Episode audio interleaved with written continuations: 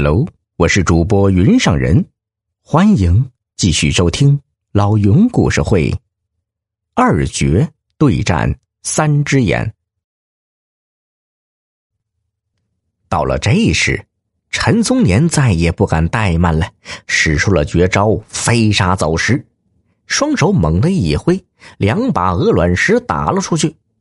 只听到刘成瑞一声惨叫。眉心出血，随即直挺挺的倒了下去。旁边的徐天魁捡起地上的剑，一剑砍下了刘成瑞的头。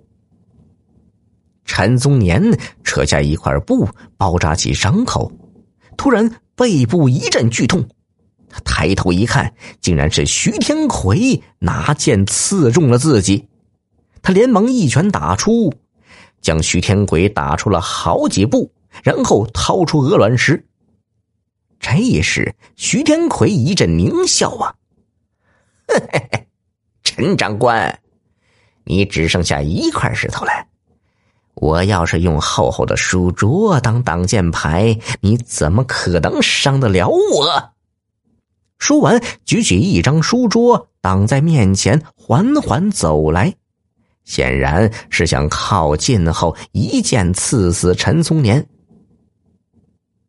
陈松年一摸口袋，果然只剩下手里的那一块石头。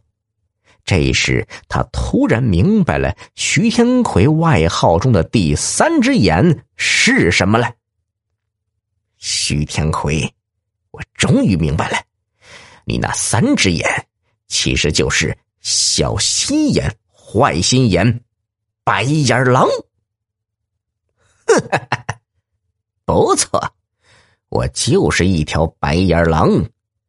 你是有恩于我，可是你杀了伪军的大队长，要是不干掉你，日本人会放过我们？说完，他逼得更近了。见陈松年气愤的神情慢慢的变得平静，徐天魁心里一阵窃喜。面前的人就像是一只待宰的羔羊。这时呢，陈松年却突然一声怒吼，将手一扬。徐天魁惊讶的看见一块石头击穿书桌，甚至还穿过了自己的肋骨，打穿了心脏。他感觉自己全身抽搐，身子不由得向后倒去。一个声音传到了耳朵里：“这绝招就是留到最后杀白眼狼用的。打死徐天魁的是陈松年的第二个绝招——石破天惊。”别说是书桌，就是泥墙、钢板也能击穿。他之所以被称为二绝，就是因为这两个飞黄石绝招。见徐天魁已死，陈松年步履蹒跚的向外走去，每走一步，伤口都钻心的疼。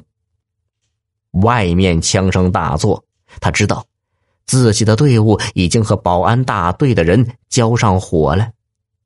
因为两天前，他趁徐天魁不注意，偷偷的溜下山，联系上自己的依连，让他们先救下二蛋母子，再来消灭保安大队。老铁们，本集已播讲完毕，喜欢的话别忘了订阅呀，再投个月票，老云拜谢了。